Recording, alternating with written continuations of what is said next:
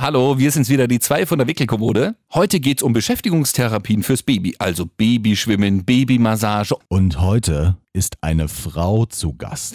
Ja, die Papas sind nicht mehr unter sich. Wir haben eine sehr, sehr bekannte Bloggerin eingeladen. Sie hat eine sehr interessante Kampagne gestartet. Gehören Kinderfotos ins Netz? Ja oder nein? Kennen Sie garantiert. Und sie packt aus. Die Rolle des Mannes in der Schwangerschaft aus ihrer Sicht. Lass das mal die Papas machen. Wenn man das Glück hat, als Frau einen Partner zu haben, der einen unterstützt, dann ist es, glaube ich, ein großes Gut und ein großes Glück vor allem. Ich persönlich bin eine sehr anstrengende Schwangere. Ich habe vorher gedacht, das wird die Zeit meines Lebens. Ich habe gedacht, neun Monate, die, die beste Zeit ever mit Mama Glow und äh, weiß es ich was war genau das Gegenteil. Also ich habe nur geheult und bei Merci-Werbung habe ich schon geheult oder mir ist zweimal der gleiche Socken runtergefallen und ich habe das Heulen angefangen. Und da muss man, glaube ich, wenn man da der Partner ist, schon starke Nerven haben und das dauernd auszuhalten, diese Launen. Lass das mal die Papas machen. Denn Papas machen das gut. Und die Papas machen auch immer mehr. Die Mütter natürlich auch, weil wenn so ein Baby erst mal vier Monate alt ist, will es auch immer öfter beschäftigt werden. Die sind ja so neugierig. Ja, also tatsächlich hat mich meine Freundin gestern gefragt, sag mal, soll ich mir vielleicht noch so einen Kurs buchen? Also sie war bisher bei der Babymassage, beim Babykreisel, aber soll ich mir vielleicht noch einen Kurs buchen? Weil ich weiß gar nicht mehr, wie ich jetzt einen ganzen Tag ist sie ja mit dem Baby zu Hause, was ich mit dem alles so anstellen soll. Hier sind äh, Timo Hartmann. Und Christian Goldner. Und wir können sagen, es reicht jetzt nicht mehr. Eine Minute mit dem Schlüsselbund vorm Gesicht des Babys umherzuwedeln und ein bisschen zu klingeln. Nein, es will einfach mehr gefördert werden. Wir sind ja in der glücklichen Lage, dass unser sich schon dreht und äh, tatsächlich auch die Hinterbeinchen also er krabbelt noch nicht vorwärts, aber er versucht tatsächlich diese Bewegung schon nachzuahmen. Also er will tatsächlich sich fortbewegen. Das beschäftigt ihn schon mal von sich aus, da muss man auch nicht immer dabei sein. Unter seiner Spielmatte mit dem Bogen findet das auch immer noch toll, mal so für zehn Minuten, wenn dann irgendwie das Zebra knistert und der Krebs anfängt zu äh, rattern, aber es ist halt auch schwierig für die Mütter, weil wir sind auf Arbeit halt nur mal acht Stunden, die sind zu Hause mit dem Kind und müssen das Kind irgendwie acht Stunden beschäftigen, damit es halt nicht brüllt. Wir haben es relativ einfach. Wir kommen nach Hause, das Kind freut sich meistens, weil es sich denkt, ah, da kommt der Papa wieder, er macht jetzt wieder Gamassen, dann machen wir eine halbe Stunde Spaß mit ihm oder eine Stunde und dann ist ja meistens dann schon so langsam Richtung Schlafen gehen. Richtig, so, ja, das ja. ist so, genau. Ja, und Hut ab vor unseren Frauen. Die müssen wirklich den ganzen Tag da durch. Wobei ich jetzt, weil du es gerade gesagt hast, also Ida dreht sich noch nicht. Ist da irgendwas falsch? Nee, das kann wirklich, also ab dem siebten Monat, sagt man, wenn es da noch keine Anstalten macht, dass sich das Kind irgendwie fortbewegen will oder zumindest dreht, dann mal nachgucken lassen. Aber mit vier Monaten, knapp Das fünf, ist noch alles. Ihr seid relativ zügig dran, würde ich sagen, oder? Ja, ja, also, pff, aber das liegt auch an der Neugier, glaube ich, einfach. Von Leo, hab's ja schon mal gesagt, er ist einfach ein unglaublich neugieriges Kind und immer glotzen und äh, man darf es ja auch immer nicht so laut sagen, aber Stichwort Fernsehen, wenn wir halt den Fernseher mal anhaben in der Stube, dann geht das Köpfchen aber sowas von Richtung Bildschirm. Und dann ist er auch ruhig, dann glotzt er dahin. Aber wir haben Glück, wir haben nämlich gemerkt, bei Wissenssendungen, zum Beispiel Quizsendungen, gefragt, gejagt, guckt er sehr gerne. Ja, und auch die Nachrichten, die Tagesschau. Es kann aber auch sein, dass es an dem blauen Hintergrund einfach liegt, weil das so eine tolle Farbe ist. Neulich hatten wir mal das Sommerhaus der Stars drauf. Da hat er sich abgewendet. Also er wird mal ein Schlauer, ja. Sehr gut. Ja, nix hier mit Trash-TV. Ihr guckt das Sommerhaus der Stars. Der Papa guckt das. Mai, ihr habt echt zu viel Zeit. So. nee, aber Kind immer mit dabei, das ist ja schon mal ganz gut, um es irgendwie ein bisschen zu beschäftigen, finde ich, weil, tja, mal in den nächsten Raum schieben, das kann ja jeder. Und wir machen das ab und an mal, da hast du mich auch schon mal für gerügt, äh, nicht gerügt, aber gesagt, nee, macht ihr nicht. Tatsächlich läuft abends ab und an mal der Fernseher oder es wird mal irgendeine Netflix-Serie wieder angemacht, weil sonst völlig der Geist einschläft, finde ich so. Gerade am Anfang auch, als wir zu Hause waren und ich auch noch mit, vier Wochen waren das ja, ich war auch noch krank dazu, das war irgendwie so ein bisschen dröge und du, du musst ja was tun. Und dann haben wir halt irgendwann mal wieder die Glotze angemacht. Wenn du dich nur, nicht nur mit dem Kind beschäftigst und es dann, damit es irgendwann mal einschläft, auch mein Zimmer weiter ins Schlafzimmer so geschoben, äh, ein bisschen Spalttür aufgelassen, aber das traut ihr euch noch nicht so richtig, hast du gesagt, ne? Wir würden gerne, und ich muss ehrlich sagen, inzwischen beneide ich euch tatsächlich ein bisschen, wenn das Baby dann auch mal, was weiß ich, sei es nur für eine halbe Stunde, mal in einem extra Raum für sich ist und ja, entweder dort schläft oder es ist dann halt mal für sich und damit zufrieden.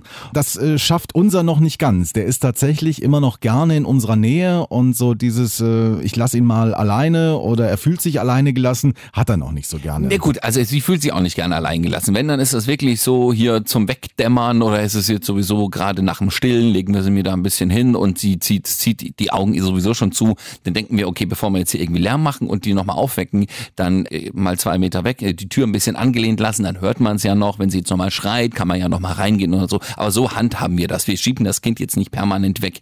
Aber tatsächlich, sie hat sich so ein bisschen dran gewöhnt, dass es auch mal ein paar Minuten wenigstens allein gehen kann oder man auch mal alleine wegschlummert. Ja, also wir haben zum Beispiel eine Bekannte aus dem äh, Geburtsvorbereitungskurs, die hat mega Probleme damit, mit ihrem Kleinen. Ja.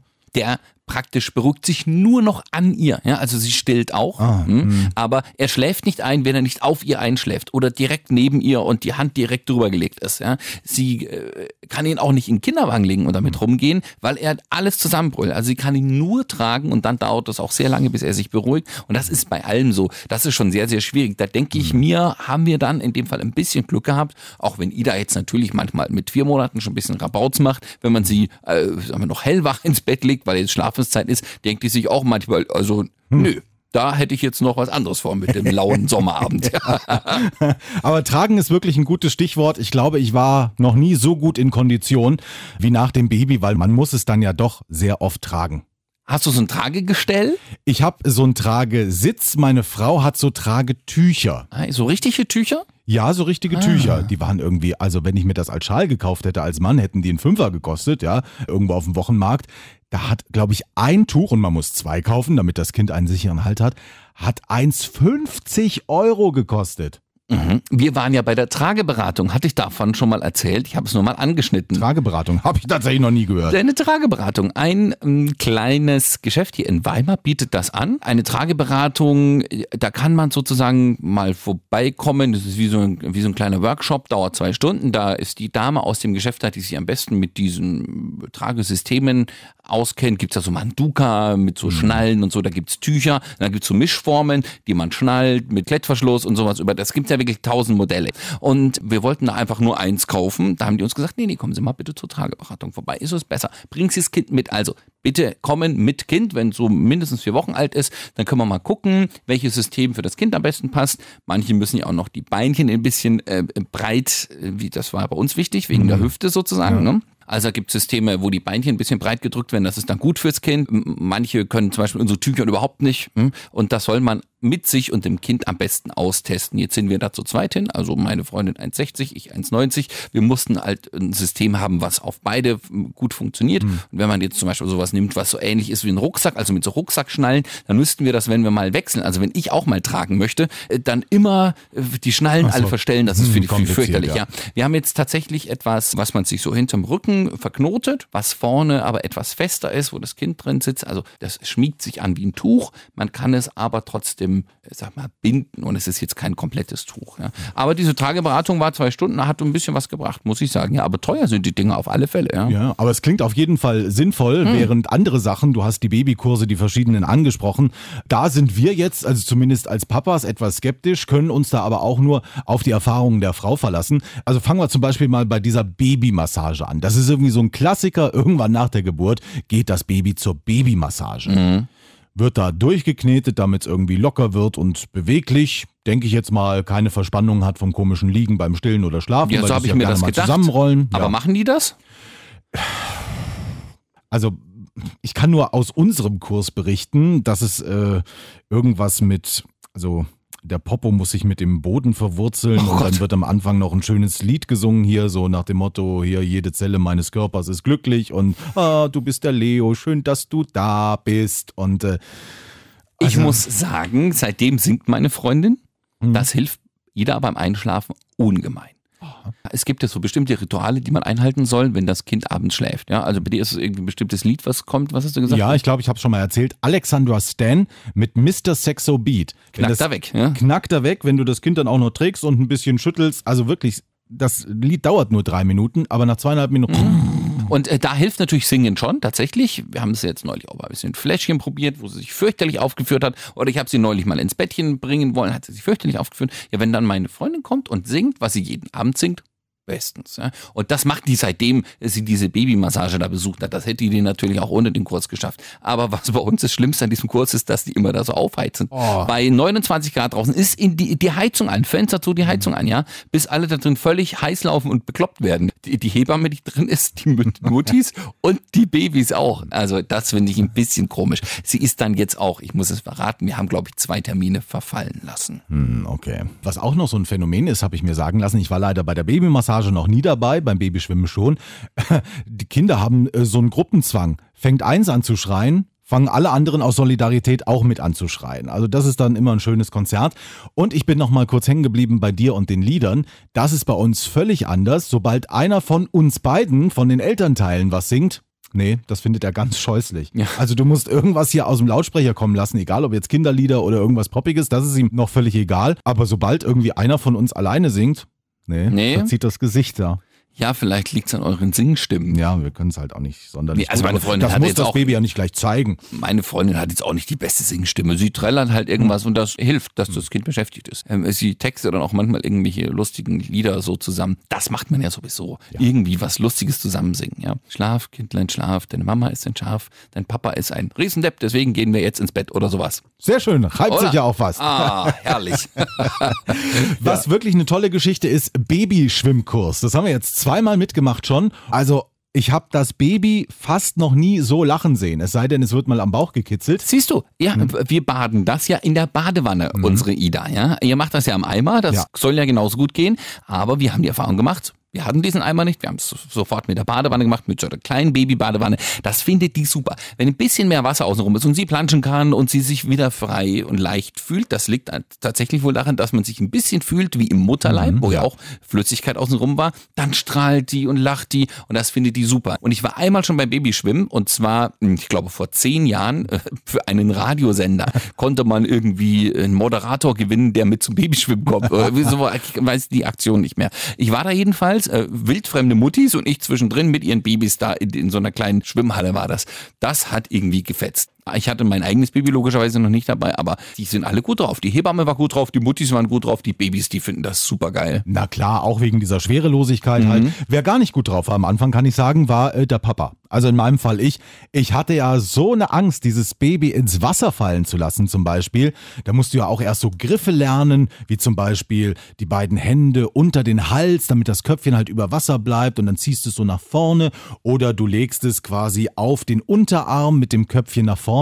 Äh, Das machen wir natürlich jetzt schon, weil wir ja das in der Badewanne gemacht haben. Das hat uns die Hebamme so gezeigt. Also auf den Unterarm das Köpfchen legen und dann die Hand so unter die Achsel des Babys, so ein bisschen unter den Arm klemmen. Dann äh, hat man sie eigentlich ganz gut im Griff. So war das bei uns irgendwie. Aber unser Babyschwimmen geht erst los in zwei Wochen. Hm, Aber ich denke auch, dass Ida das super findet. Bitte kauft euch eine Schwimmwindel vorab. Sehr gutes Accessoire, damit halt nicht irgendwie, obwohl es Chlorwasser ist, soll halt trotzdem nichts rauslaufen. Ne?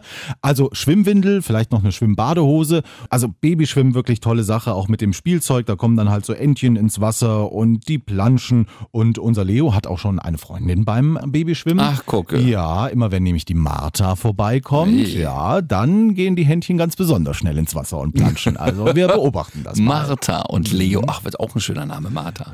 Mhm. Ja. Irgendwann müssen sich unsere jetzt auch mal kennenlernen. Wir dürfen die Chance nicht außer Acht lassen, jedenfalls. Das stimmt. Da geht vielleicht was. Hm? Vielleicht äh, wird auch geplanscht. Bei den beiden. Wäre doch schön. So, und dann freuen wir uns auch heute wieder über einen Gast, also eine Gästin in diesem Fall. Wir freuen uns sehr, dass wir heute Toja zu Gast haben. Kennen Sie ähm, garantiert. Auf alle Fälle spätestens seit einer großartigen Kampagne, die sie gestartet hat. Und da geht es um Baby- und Kinderfotos im Netz, die man doch möglichst nicht posten sollte. Und äh, ja, sie ist äh, Bloggerin, Bloggöse, äh, hat sie, glaube ich, geschrieben auf ihrem Instagram-Account, äh, hat da sehr, sehr viele Follower und äh, macht auch einen eigenen Podcast oder hat ihn gemacht, äh, denn jetzt äh, ist gerade ein bisschen Babypause angesagt. Wir freuen uns sehr, dass sie bei uns ist. Toja, hallo. Ja, hallo, ich freue mich auch bei euch zu sein. Lass uns äh, nochmal auf deine Kampagne eingehen, die wirklich deutschlandweit Schlagzeilen gemacht hat. Vielleicht für alle, also die kennen bestimmt dieses eine Bild garantiert, nämlich mit dem erwachsenen Ochsenknechtsohn auf einem Töpfchen. Also er nackt auf einem Töpfchen. Diese Kampagne stammt von dir und du willst damit aufmerksam machen, hey Leute, denkt doch mal an eure Kinder, ja, wenn die sich so sehen müssten, das ist nicht so eine dolle Sache. Wie bist du auf diese Kampagne gekommen? Also was wolltest du damit sagen? Du hast gesagt, damit gehe ich jetzt mal an die Öffentlichkeit. Also, ich habe einen sehr guten Freund und Schauspieler, den Wilson Gonzales Ochsenknecht, gefragt, ob er denn Lust hätte, eine Kampagne zu machen, die sich für die Persönlichkeitsrechte von Kindern engagiert. Und der war sofort Feuer und Flamme, selbst als ich ihm erzählt habe, dass er sich dafür nackt auf Töpfchen setzen muss. Das habe ich mir übrigens nicht erzählt. Das hat er dann erst am Shooting-Tag ähm, quasi von Latz gekriegt, im wahrsten Sinne des Wortes. Und es geht darum, dass ich ja sehr aktiv auf Instagram bin oder die sozialen Medien sehr viel nutze und dadurch auch sehe, was Erwachsene den ganzen lieben Tag so von sich ins Internet äh, hochladen. Und das sind natürlich, das kann sich jeder selber denken, hauptsächlich Bilder, wo wir möglichst positiv und vorteilhaft aussehen. Bei unseren Kindern sind wir da aber dann nicht mehr so streng. Wenn das Kind dann auch mal weint oder keinen Bock hat, dann laden wir das Bild trotzdem hoch und sagen dann halt, hahaha, guck mal, wie lustig oder wie süß der kleine bockt heute wieder. Die Frage ist, äh, würden wir das selber wollen? Und ich glaube, dass die meisten Erwachsenen das mit Nein beantworten würden. Und da frage ich mich, warum machen wir das da mit unseren Kindern? Und so ist die Kampagne geboren. Jetzt hat es ja auch irgendwelche rechtlichen Sachen. Also neulich hat mir jemand gesagt, mein Kind könnte mich später mal verklagen, wenn ich jetzt ein unvorteilhaftes Foto von ihm hochlade. Jetzt, Ida ist vier Monate alt. Ne? Und so ein Kind kann sich ja nicht wehren. Du hast dich intensiv damit beschäftigt. Bis zu einem gewissen Alter hat man da quasi überhaupt keine Handhabe. Ne? Wie sieht das aus? Genau, also es ist so, dass es gewisse Richtlinien gibt. Das sind die Richtlinien auch von Plattform zu Plattform unterschiedlich. Auf Instagram, das ist jetzt so mein Hauptmedium, ist es so, dass man bis 14 Jahre, also wenn das Kind äh, bis es 14 ist, kann, können die Eltern entscheiden, welche Bilder von dem Kind hochgeladen werden dürfen und welche nicht. Da hat das Kind auch kein Mitspracherecht, also rechtlich gesehen. Ab dem Alter von 14 dürfen Kinder selbst entscheiden, wie sie sich selber im Internet sehen wollen und wie nicht. Die Frage ist halt, was passiert, wenn Eltern 14 Jahre lang ihre Kinder fröhlich gepostet haben und das Kind 14 wird und sagt, die Bilder möchte ich aber alle gar nicht mehr da drin haben. Das ist dann eine rechtliche Entscheidung, wo die Eltern eher die schlechten Karten ziehen werden. Es gibt ja immer so dann natürlich die sehr, sehr stolzen Eltern, die natürlich, also jetzt sagen wir nicht nur der ganzen Welt auf Instagram, sondern auch einfach nur im Verwandtenkreis mal ihre Babys, ihre frisch geschlüpften präsentieren möchten und dagegen stehen mhm. dann natürlich so die Persönlichkeitsrechte des Kindes. Äh, kann man da irgendwo eine Linie ziehen oder sagst du generell absolutes No-Go? Also ich persönlich, und ich betone das immer, weil das meine Entscheidung ist für mein Kind oder meine Kinder vielleicht in Zukunft, ich würde keine Bilder ins Internet stellen, wo man mein Kind sehen kann. Äh, bis zu einem gewissen Alter, wo das Kind das selbst entscheiden kann und auch vor allem sich über die Konsequenzen bewusst sein kann. Ein drei, vier, fünfjähriges Kind hat natürlich keine Ahnung, was es bedeutet, im Internet zu sein auf dem Bild. Das weiß überhaupt nicht, was das für Auswirkungen haben kann. Wenn ich jetzt einen Instagram-Account oder einen Facebook-Account habe, auf dem ich gerne die Bilder meiner Kinder poste und ich teile das mit Freunden und Familie, dann soll man das halt machen. Aber man soll sich immer fragen, würde ich für jeden Menschen, der theoretisch dieses Bild sehen kann, meine Hand dafür ins Feuer legen. Die meisten Leute, die ich kenne, die haben irgendwie 300, 400, 500 Facebook-Freunde oder Instagram-Follower. Also ich würde nicht für so viele Leute meine Hand ins Feuer legen. Denn woher soll ich wissen, was sie mit den Bildern machen? Die machen einen Screenshot, schicken das wieder an irgendjemanden weiter und dann landen die Bilder meiner Kinder auf irgendwelchen Rechnern oder Telefon, wo ich die überhaupt nicht haben will. Ich laufe ja auch nicht über den Alexanderplatz hier in Berlin und drücke irgendwie jedem Hans Wurst ein Bild von meinem Kind in die Hand. Und da frage ich mich, warum Erwachsene so leichtfertig mit den Daten und Persönlichkeitsrechten ihrer Kinder umgehen. Man darf nie vergessen, wir finden das vielleicht süß, wenn ein Mädchen oder ein kleiner Junge irgendwie halbnackt am Strand spielt. Aber es gibt Leute, die finden das mehr als süß. Und da muss ich mich doch selber fragen, möchte ich das? Dass jemand Fremdes dieses Bild sieht und Gedanken hat, mit denen ich mich eigentlich gar nicht auseinandersetzen will. Mhm. Jetzt machen es ja viele und äh, denken, sie kommen damit aus der Affäre und äh, machen irgendwie ein Emoji oder ein Bärchen vor das Gesicht des Kindes. Bringt das dann was oder mhm. ist das einfach nur genauso blöd? Also ich sage immer, dass ich schon finde, dass man da unterscheiden muss zwischen Kinderbildern. Natürlich finde ich ein Bild schlimmer von einem nackten, vollgekotzten, vollgekackten Kind, das weint.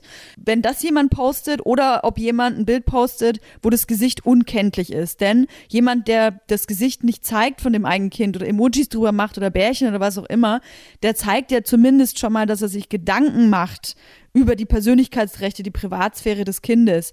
Jemand, der aber sein Kind in allen möglichen, auch entwürdigenden äh, Situationen zeigt, da sieht man mal, dass der sich halt gar keine Gedanken drüber macht. Und ich finde, das ist halt auch einfach die Aufgabe von Eltern, zu entscheiden, ist dieses Bild, das ich da gerade ins Internet hochladen möchte, ist das gut für mein Kind? Schütze ich mein Kind da? Die schütze ich die Privatsphäre? Schütze ich die Würde? Und wenn das nicht der Fall ist, dann natürlich Finger weg. Also ich denke, ich kann da auch für Christian sprechen. Also das sind alles nachvollziehbare Argumente für uns beide. Trotzdem muss man ja auch sagen, diese Kampagne hat schon polarisiert. Also was hast du da für Reaktionen bekommen? ich muss sagen, und da bin ich wahnsinnig dankbar für und auch über, also was heißt überrascht, also positiv überrascht, dass eigentlich 90 Prozent des Feedbacks, das ich bekommen habe, rein positiv ist. Aber natürlich ist es so, wie bei jedem kontroversen Thema, dass es Leute gibt, die die Kampagne schlecht oder sogar scheiße fanden. Aber wenn man sich mal anguckt, was das für Leute sind, ja, das sind Leute, die ihre Kinder selbst nackt, weinend, vollgekackt, schlafend, was auch immer posten oder aber Profit aus ihren Kindern schlagen. Dass die das natürlich nicht toll finden, wenn da eine Toya Diebel um die Ecke kommt und sagt, ey, ihr macht was falsch, das kann ich verstehen. Denn, ich meine, ihr seid beide Väter und ich glaube, wenn man Eltern ist, dann kennt man das. Man möchte nicht dafür kritisiert werden, wie man mit dem Kind umgeht. Oder für die eigene Erziehung möchte man nicht kritisiert werden. Das ist ein rotes Tuch bei fast allen Eltern. Und gerade wenn die Toya kommt, die zu dem Zeitpunkt ja äh, offiziell noch gar nicht schwanger war auch, dann sagt, hey, ihr macht einen Fehler, dann gehen die natürlich auf die Barrikaden. Mhm. Es gibt ja viele Blogger oder sag mal bei Instagram viele Influencer, die damit auch Geld verdienen wollen mit dem Kind. Die wissen, okay, Babyfotos gehen besonders gut, ja, und da kriege ich ein mhm. Angebot von Hip oder sonst wem oder so, dass ich da noch ein bisschen Werbung rausschlagen kann oder mal noch eine, einen schnellen Euro mitmachen kann. Richtig, ich kann das auch nachvollziehen. Also gerade bei Müttern, die zum Beispiel, hatte ich jetzt schon mehrere Fälle gelesen oder mitbekommen, die vielleicht selber durch das Kind beruflich gar nicht mehr so agieren können, wie sie es vorher getan haben, die aber durch Instagram oder die sozialen Medien einen neuen Beruf eigentlich gefunden haben, nämlich den der Mama-Bloggerin. Und natürlich kann man damit Geld verdienen und vielleicht auch mehr Geld, als man vorher verdient hat, lediglich durch ein paar Fotos und ein paar Verlinkungen, Hashtags, nur weil man halt ein süßes Bild vom Kind postet. Das ist aber Kinderarbeit. Wenn ich mein Kind dafür benutze, selbst Geld zu verdienen, ist das Kinderarbeit. Und da muss man sich darüber im Klaren sein. Und ich finde halt, dass man sich fragen muss, ob es das wert ist, dass man irgendwie ein paar Kinderklamotten bekommt, von mir aus im Wert von 50 Euro, 100 Euro und dafür den ganzen Tag sein, sein Kind fotografiert. Ich finde, das ist einfach nicht fair gegenüber dem Kind auch. Jetzt hast du ja selbst 55.000 äh, Follower, glaube ich. Hat bei dir auch schon mal jemand angeklopft? Jetzt mal Hand aufs Herz, musstest du da irgendwie Anfragen ablehnen, jetzt wo du schwanger bist und die wissen, oh hey, jetzt, jetzt geht's auch los und die hat natürlich viele Fans. Also äh, Babymarken haben lustigerweise noch nicht angeklopft. Ich kann das auch verstehen. Die haben natürlich da wahrscheinlich, äh, ja, wieso sollten die mich auch anfragen? Ne? Die meisten äh, Babymarken benutzen ja selber Bilder von Kindern, beziehungsweise machen Kooperationen mit Mama-Bloggerinnen. Dann können die natürlich nicht mit mir zusammenarbeiten. Ich muss ganz ehrlich sagen, ich hätte es mega cool gefunden, weil dadurch hätte zeigen können, hey, man kann Werbung für Kinder und Babyprodukte machen ohne dauernd dieses Kind in die Kamera zu halten. Man muss dafür nicht die ganze Zeit das Kind reinzerren. Gab's aber nicht. Ich habe mir alles selber gekauft und kann sagen, dass es wirklich scheiß teuer ist, oh, ja, ja. Äh, so ein Kind in die Welt zu setzen, was, was es da alles gibt von diesen Babys. Base und Kinderwagen, was auch immer. Also ich kann es schon verstehen, dass da natürlich viele Frauen sich denken, ach, oh, da spare ich mir bestimmt 2000 Euro oder was und dann halte ich halt ein bisschen mein Kind in die Kamera aber ich würde es selber nicht machen. Und es gibt natürlich auch Kooperationen, äh, die ich gemacht habe, die, beziehungsweise Kooperationspartner, die mich angefragt haben, weil ich schwanger bin, weil die natürlich riechen, aha, jetzt wo die Toja schwanger ist, da bekommt die noch mehr Likes und noch mehr Aufmerksamkeit. Äh, da fragen wir sie mal. Aber ich persönlich möchte das nicht ausschlachten. Hm. Aber jetzt nochmal abseits von diesem Geschäftlichen, jetzt wo bei dir die Geburt ja quasi auch täglich passieren kann, sage ich mal, ähm, kann, ja. kannst du andere Muttis oder Papis dann eher verstehen, warum sie ihr Kind doch ganz stolz im Netz präsentieren wollen? Also ändert sich da was vom Gefühl her? Ich kann Mamas und Papas total verstehen, wenn sie stolz auf ihr Kind sind und zeigen wollen, wie süß das ist und vielleicht hat's den ersten Schritt gemacht und vielleicht hat sie es gerade voll gekleckert und lacht dabei und es äh, möchte man gerne zeigen, wie süß das ist. Ich glaube, jede Mutter, jeder Vater denkt ja sowieso, dass das eigene Kind das Allersüßeste und Tollste ist. Es ist so. Ähm, es man ist muss sich definitiv halt nur so. fragen, Warum poste ich das? Und wem möchte ich das zeigen? Also ich kann es verstehen, wenn man das Freunden, Familie zeigen möchte, werde ich sicherlich auch tun. Aber man muss sich doch fragen, also gerade wenn ich einen öffentlichen Kanal habe, selbst wenn es nur 300, 400 äh, Follower oder Freunde sind, wieso möchte ich das den Leuten zeigen? Vielleicht, wenn es nicht mal auf privat gestellt ist. Also was habe ich denn davon, wenn jemand Fremdes, den ich noch in meinem ganzen Leben noch nie gesehen habe, dieses Bild von meinem Kind sieht? Ich versuche doch eigentlich mein Kind jederzeit zu schützen. Und wenn ich in der Realität vor die Haustür gehe und auf den Spielplatz gehe und da spricht jemand mein Kind an, dann würde ich da immer dazwischen gehen und sagen, also Entschuldigung, bitte halten Sie sich von meinem Kind fern. Aber wenn im Internet dann ein Kommentar kommt, ach, also, ah, das ist aber ein süßes Mädchen, habe ich ja noch nie gesehen, so ein süßes Mädchen, dann freue ich mich über so einen Kommentar. Das ist doch total gaga. Also wir müssen aufhören zu denken, dass das Internet, diese virtuelle Realität, was anderes ist als die Realität vor der Haustür. Das verschmilzt ineinander und da appelliere ich ganz, ganz doll an unsere Medienkompetenz und da müssen wir uns alle an die eigene Nase fassen. Äh, Jetzt äh, machen wir beide ja einen Papa-Podcast, ja. Also das, wir sind ja praktisch Mama-Blogger in, in Papa-Form, ja. Wir reden hier natürlich auch über unsere Kinder, denn wir haben am Anfang gesagt, wir machen einen Erfahrungsaustausch. Der muss dann aber natürlich auch ehrlich und offen sein. Und natürlich kommen Ja. unsere Kinder genauso wie unsere Frauen irgendwie äh, vor. Und äh, ich jetzt habe ich neulich äh, tatsächlich mich selbst dabei ertappt, als ich wieder erzählt habe, wie Ida, so heißt meine Kleine, die, die Windel voll hatte und das irgendwie übers ganze Baby verschmiert war, habe ich mir gedacht, okay, ist das vielleicht doof, wenn die das mal in ein paar Jahren hört und sich daran erinnert, okay, der Papa hat erzählt, es gibt einen Podcast über mich, sie hört da rein und schämt sich vielleicht dafür, was ich jetzt so über sie erzählt habe. Gibt es da nochmal einen Unterschied äh, zu jetzt veröffentlichten Fotos? Möchte noch ganz kurz ergänzen, du hast dein Kind öffentlich als dick bezeichnet. Naja, als mopsig, glaube ich, oder so. Ja, also ich meine, erstens, ich bin ja nicht die Moralinstanz, das möchte ich aber immer noch dazu sagen. Ähm, ich finde, dass man einfach als Eltern die Pflicht hat, darüber zu entscheiden, wann schade ich meinem Kind und wann nicht. Und natürlich ist es so, wenn man das Kind beleidigt, öffentlich oder diffamiert oder wirklich in einem schlechten Licht darstellt, dann ist es nichts Schönes. Auch für das Kind wahrscheinlich in Zukunft nicht. Aber ey, ganz ehrlich, also wenn man lustig über ein Kind spricht, soll, soll man jetzt anfangen, Kinder aus allen Medien rauszuhalten und so zu tun, als gäbe es Kinder nicht. Das ist totaler Schwachsinn. Ich glaube, dass sobald, solange alles im Rahmen ist und dass es das alltägliche Leben widerspiegelt und man darauf achtet, dass keiner zu Schaden kommt, dann ist alles in Ordnung. Darum sind wir ja Eltern. Und wir sollen ja jetzt auch nicht den Spaß verlieren am Kinder haben. Wo wir gerade schon so ein bisschen den Schwenk gefunden haben hin zu den Papas. Ich würde mal gerne wissen, weil wir hier ja immer unsere Geschichten so aus ähm, der Schwangerschaftserfahrung preisgeben und denken, ach, wir haben das alles ganz gut gewuppt und so weiter, aber wir uns ja relativ schwer selbst einschätzen können, wie wir uns wirklich geschlagen haben. Wie siehst du denn die Rolle eines werdenden Vaters in der Schwangerschaft? Eher als Last oder Lust zum Beispiel? Also ich kann ja nur von meinem Partner sprechen, der werdender Vater ist. Wenn man das Glück hat, als Frau einen Partner zu haben, der einen unterstützt, dann ist es, glaube ich, ein großes Gut und ein großes Glück vor allem. Ich persönlich bin eine sehr anstrengende Schwangere. Ich habe vorher gedacht, das wird die Zeit meines Lebens. Ich habe gedacht, neun Monate, die, die beste Zeit ever mit Mama Glow und äh, weiß es ich was. War genau das Gegenteil. Also ich habe nur geheult und bei Massiv-Werbung habe ich schon geheult oder wenn ich, weiß ich nicht, also die, mir ist zweimal der gleiche Socken runtergefallen und ich habe das Heulen angefangen. Und da muss man, glaube ich, wenn man da der Partner ist, schon starke Nerven haben, das down auszuhalten, diese Launen. In meinem Fall zumindest. Ich finde das ganz, ganz toll, wenn ein Partner, jetzt in eurem Fall ein werdender Vater, da die Frau unterstützt und vielleicht sich selber auch ein bisschen mal zurücknimmt. Ich habe da hohen Respekt vor. Ich bin meinem Freund sehr, sehr dankbar, dass der so durchgehalten hat bis jetzt, ohne mich zu verlassen, weil ich wirklich anstrengend war. Also vielen Dank an alle werdenden Papas oder werdenden, es gibt ja auch werdende Partnerinnen, Mütter, was auch immer, stark an der Seite stehen der schwangeren Person.